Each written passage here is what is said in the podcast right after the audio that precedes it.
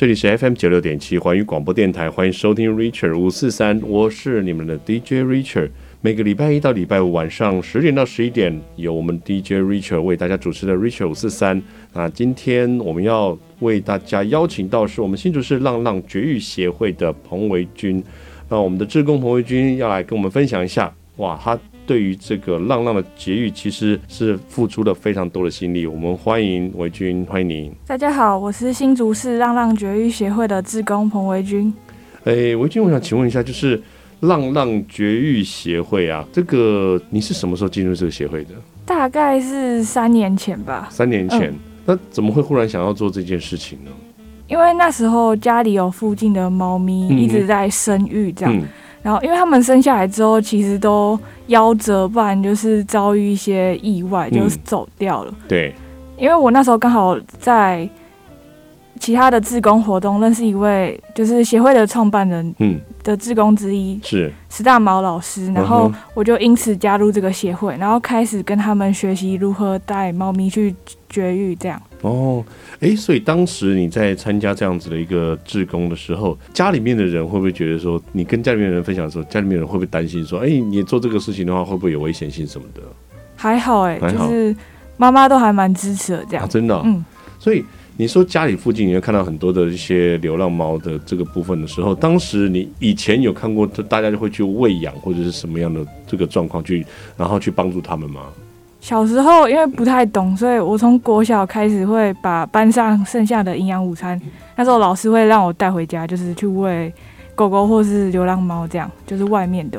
但是我后来到越来越大，就是还有参与一些志工活动，我就发现只喂养这件事没办法解决流浪动物的现况。嗯，他们只会就是越生越多，或是别人看到你这边有在喂养，他就把他的猫弃养过来。哦，所以对呢，哈，嗯，所以我之后才会想说要走绝育这条路，这样、嗯。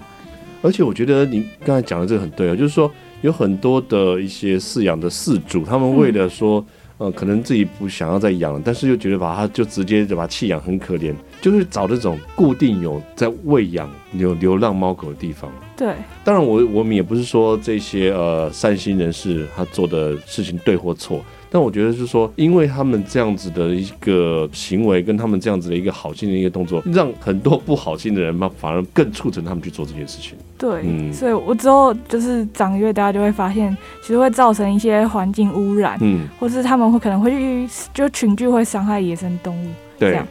所以之后其实不太做喂养这个动作，嗯，就是有要结扎，有要帮那些猫咪做绝育的话，我们才会去做喂养，嗯。而且我发觉喂养就是单纯就纯粹就是喂养这件事情的话，嗯、好像会让更多的这种呃周遭的流浪宠物会来聚集，对不对？对，因为你这个点就是有饭可以吃。对啊，虽然说猫咪是独居的生物啊，嗯、是动物这样，可是因为就是饿肚子嘛，嗯、你这边有饭，所以就大家会聚在一起。对。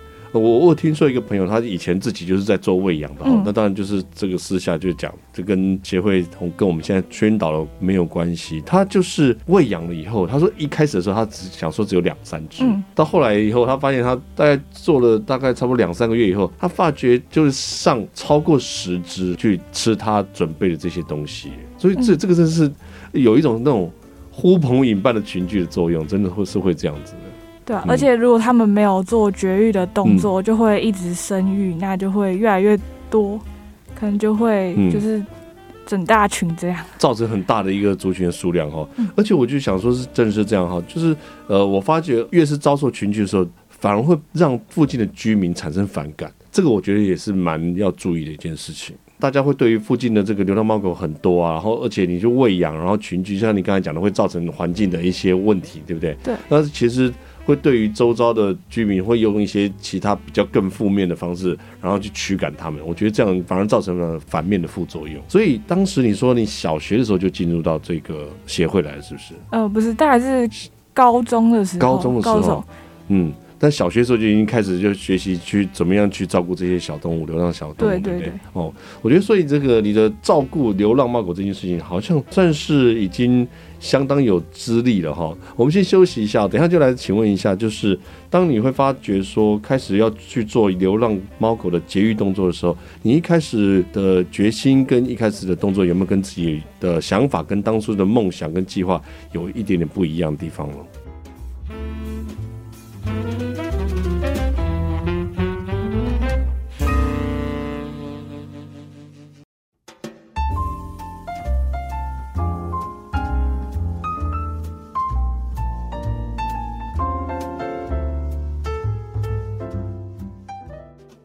欢迎回到 Rachel 五四三的节目现场，这里是 FM 九六点七环宇广播电台。今天我们非常开心能够邀请到我们的新竹市浪浪绝育协会的彭维君，维君来跟我们介绍跟分享一下，就是我们的浪浪绝育。我们大家都觉得说，哎，这好像是一个非常非常专业的一种这个活动或者是行动。那也有很多的人就觉得对这件事情就望之却步。其实我想应该不会太难。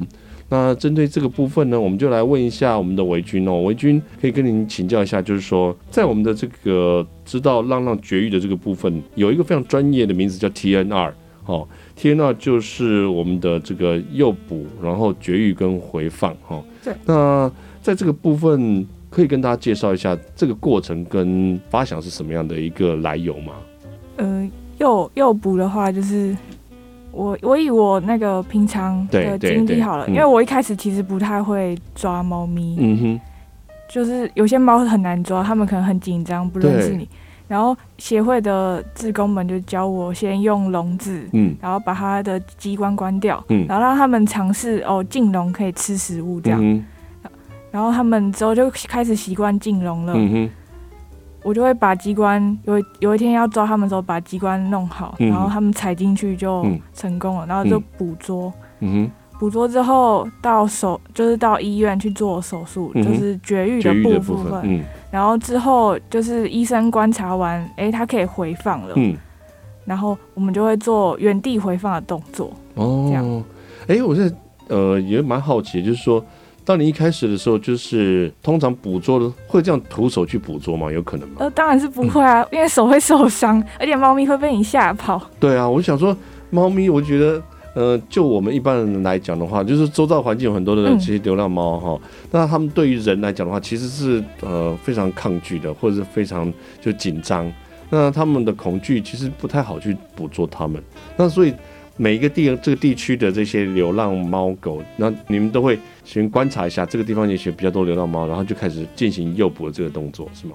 对，因为因为流浪猫呃其实没有像狗狗那么好容易发现，嗯，它们可能会躲在屋顶啊，或者是车底下，或者是有一些房子跟房子的缝缝中间。对对。那我们协会的志工如果到一个新的点，嗯、然后不知道这边的猫咪到底有多少只，长什么花色，嗯、我们会一开始先。呃，进行一阵子的巡店，嗯哼，就是当做散步这样，然后观察这样，对，嗯，然后可能去跟邻居打听一下，哦，你这边有谁在喂猫，或是猫都几点出现什么花色这样。是，哎，我想请问一下哦，这地点怎么去发现，怎么样去决定这个地点呢？有时候可能是民众民众通报，或是像像我的话，我以我家那边南寮为例，嗯。就是邻居会口耳相传说某个地点好像很多猫这样，嗯，嗯 uh. 然后就会去看看，然后哦，真的很多，我们在进行就是做 TNR 的部分。嗯，哎、欸，那我这另外再再想请教一下哈，就不好意思，我问题真的很多，我们怎么样去判定说这个地方的流浪猫的数量是多还是少？多？这个有这个有一个去、嗯、呃拿捏嘛？就是说，我觉得三只已经很多了，但有些人觉得，嗯，家里周遭十只也还好啊。通常的话，他们在举报的时候，也许他们跟你讲说两只的话，你们也会去做这件事情吗？我觉得没有一定，因为他说两只的话，嗯、其实你到现场抓可能不止啊，可能十只以上，嗯、只是他没有发现而已。啊，真的、哦？对啊，像我一开始喂。呃，南寮的某一个地方就是要做绝育。嗯、一开始邻居只是跟我说有三只猫咪这样，哦，对对对，然后最后抓一抓变十几只啊，真的、哦？对，因为其实他们会躲在一些你看不到的地方，可能平常没注意，可能他会躲在那个屋顶的边边的地方，嗯、或是花圃里面。嗯哼哼，对。所以有没有可能另外一个可能性，就是说他们长得太像，然后大家上次出来的这一只的时候，也许邻居也以为它可能是同一只这样。也是有可能，因为像有些邻居他们只觉得说，嗯、哦，这是花花的，然后它可能三花、嗯、身上就黄色，他就跟你讲说，哦，就黄色那一只一直生，嗯、但是它其实是山花。这样我们有时候可能会抓错，哦、所以还是要去寻点实际的记录。这样、嗯，通常巡点跟实际的记录大概会花多久时间呢？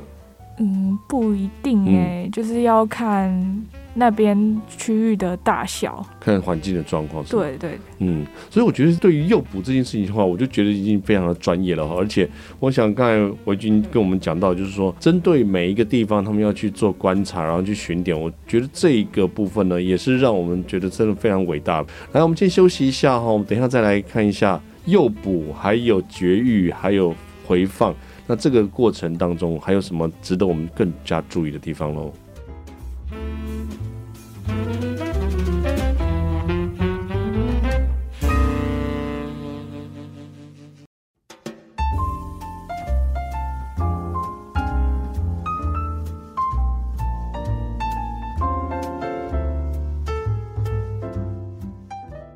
欢迎回到 Richard 五四三的节目现场，这里是 FM 九六点七环宇广播电台。今天非常开心，邀请到了我们新竹市浪浪绝育协会的维军彭维军来到节目当中，跟我们分享一下所谓我们讲的 TNR，就是浪浪服务的一个非常重要的一个措施，跟非常重要的一个算是必要的一个行动，对不对？对，那，TNR 就是我们的诱捕，然后绝育跟回放。那在这个过程当中，我们刚才提到了，其实诱捕就已经很专业了。嗯，就是我们大家提到了有看到了流浪猫、流浪狗，然后我们要去先观察状况。那再来的话，绝育的话，我有两个小小的问题。第一个就是，我们通常会带到哪里去绝育呢？会带到就是呃，像我们配合的医院是新竹动物医院这样。嗯。就是依你自工可能有熟悉的医院，嗯、看你想要配合到哪里，然后跟医生说好这样。然后跟医生说好。那我另外一个就是最严重，然后就最现实、就最市侩的问题就是，那钱怎么办？钱怎么办呢？嗯、呃，我们协会的话是有参与新，就是新竹市防疫所的接猫友善计划。但是那一笔钱，呃，每年就是因为金额没有很多。嗯。所以到某呃可能某一个月份就会没有钱了，嗯，然后就有一个空窗期，对，这样，然后有时候是呃民众会有三一点点三亿的捐款，嗯、但是那个也蛮快就用完了，嗯，我们会去申请另外一个协会叫台湾之星，嗯，爱护动物协会的经费这样，是，然后他们的经费就是欢迎大家都可以去申请，嗯，就是有做呃母犬的结扎的申请，嗯哼。然后流浪猫的话是公母都有。嗯，诶，那我另外想要了解一下，一只通常我们一只的绝育大概的花费的范围会是在多少钱左右？呃，母猫的话应该是两两哎一千一千到两千之间。这么贵哦？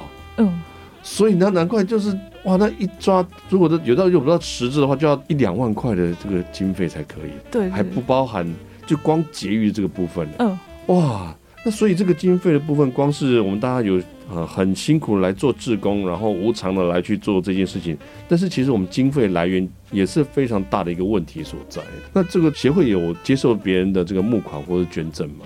就是呃有时候民呃民众请我们去帮忙抓的话，嗯、因为数量太多，然后我们要出动的人力比较多，他们可能就会给一些就是呃善意的捐款这样。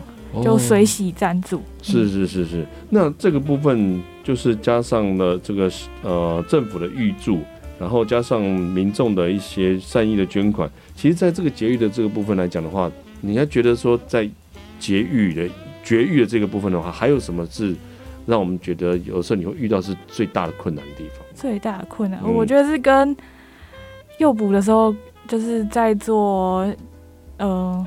行前的勘察就巡点也好，嗯、最难做的话就是跟当地喂养的居民沟通。哦，因为有些民众他可能会觉得说，你是不是要把我的猫抓走，你就不还我了？嗯，因为呃，有些是民众觉得说不不要结扎，就让它一直生，因为他觉得结扎是让它受苦什么的。嗯嗯，那我不太懂这方面的想法啦。嗯，对，然后就会有时候会。呃有点阻碍到我们的 DNR 的行动，因为它可能会一直喂猫咪，然后喂猫咪就吃很饱，就不会想要踏进诱捕笼。哦，所以民众的沟通真的是一件很困难的事。是啊，而且你这样讲的话，我就想到就是说，当这些呃浪浪已经吃饱的时候，那诱捕来讲呢，对他们来讲就没有一点诱惑性都没有。嗯，然后是怕他们痛，他们也是好心啊。嗯，可能说怕他们就节育的时候他们会痛啊，他们会不舒服啊什么的。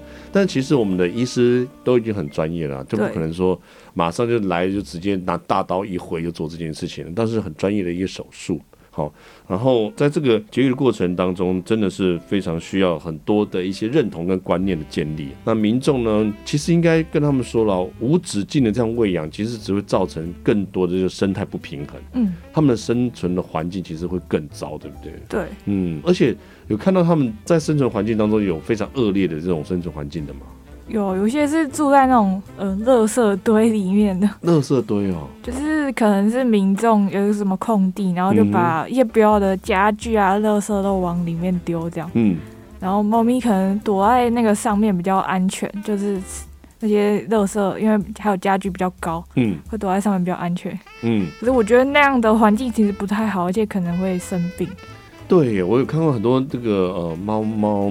就是生病，那个皮肤病的这个部分，其实也是很麻烦的哈。嗯，它会传染吗？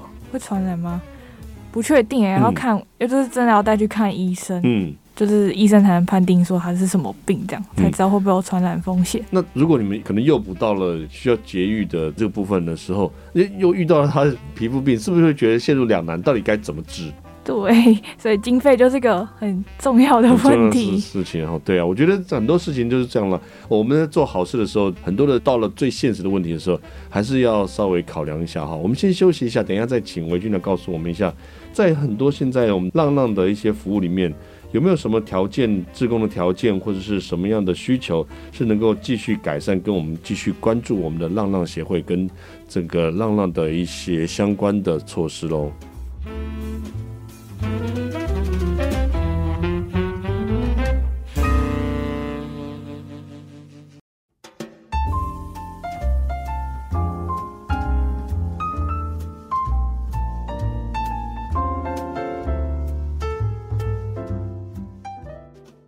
欢迎回到 Rachel 五四三的节目现场，这里是 FM 九六点七环宇广播电台，每个礼拜一到礼拜五晚上十点到十一点带给你们这一个小时。那我们今天要请来宾跟我们分享的是，如何要让自己生活环境周遭的流浪猫狗能够有一个更好的一个生存的方式，一个更好的环境。那当然，我们也知道说有现在很流行的叫 TNR。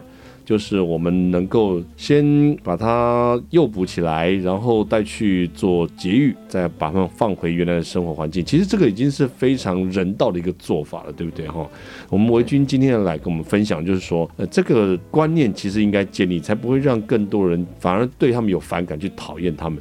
那在这个过程当中啊，我觉得之后如果也有志工想要参与这样子的行列的话，该怎么样去加入你们的行列呢？可以到脸书搜寻新竹市浪浪绝育协会，嗯，然后我们的粉丝专业上面会有一个表单，嗯，然后就可以先填表单，之后再私讯我们就是协会的 LINE，然后会会再做联系这样。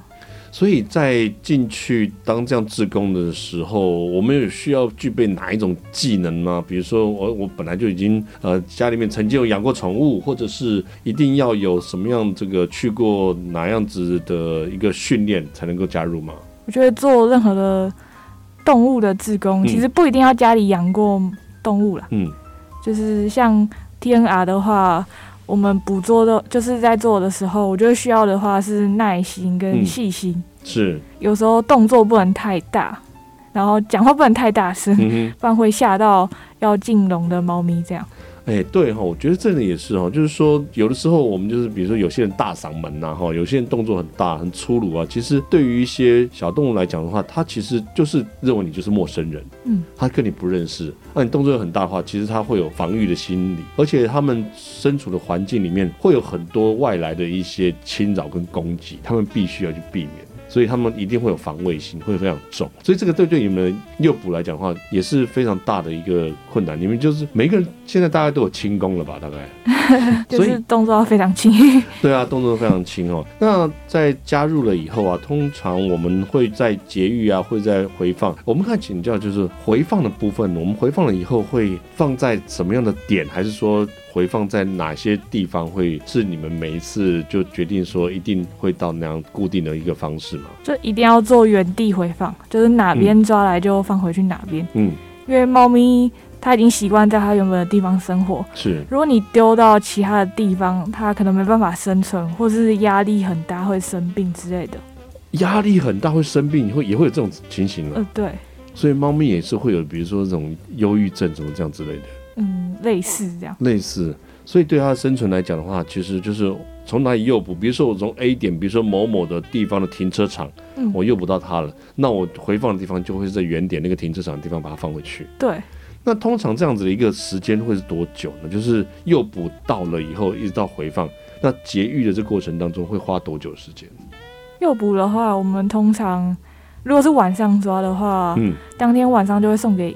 送去给医生，这样，嗯、然后医生做好手术，会按照医生他判断他需要住多久。嗯，通常公猫是三到，就是三到五天这样，嗯、然后母猫的话就是差不多住五到七天，不一定，嗯、就是看医生的专业。是，但医生现在的手术都非常好，伤口还蛮小的。嗯，所以基本上我们回治之后再追踪，就是基本上他们都恢复的非常良好。嗯。而且我觉得真的是很难得，就是有这样子的一个照顾哦。哎，我以为是马上做完就马上就会回放，哎，他还要住院哦，就是还要再做观察，就是基本上就是还要等他麻醉退了什么的。嗯嗯嗯。嗯，所以其实对他们来讲，这个是已经是一个非常高规格的一个接待了哈。嗯，不一定哎，有些猫觉得很可怕。不过呃，真的很难得啦，就是你们大家就是呃志工，然后去从事这件事情。然后又做的这么样的无微不至，就跟以前过去我们大家都认为说啊，他可能就去抓去了节育以后，然后就把他把他丢回来到现场去，这是很久很久以前的一个做法。但是现在我觉得呃人道许多了哈。对、嗯，所以现在的这个过程当中，呃，有没有在最后节目最后需要呼吁给大家的呢？就是大家真的呃不要只喂养，然后不做结扎，这样、嗯、是反而会伤害了那些。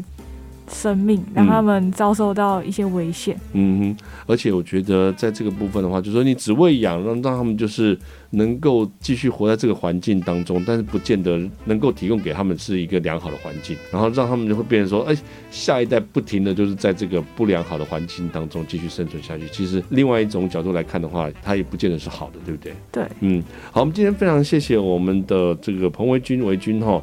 到节目中来跟我们分享这么多有关于诶、欸，我们要怎么样去对于我们的流浪猫狗做一些正确的贡献哦。如果你觉得嗯有这样子的一个想法，或是有这样一份心的话，也可以到脸书粉丝专业搜寻“浪浪绝育协会”。对，新竹市浪浪绝育协会。对，然后就可以看到他们的粉丝专业了，记得进去了。如果你们不知道的话，我们在节目中也会把浪浪绝育协会 take 进去。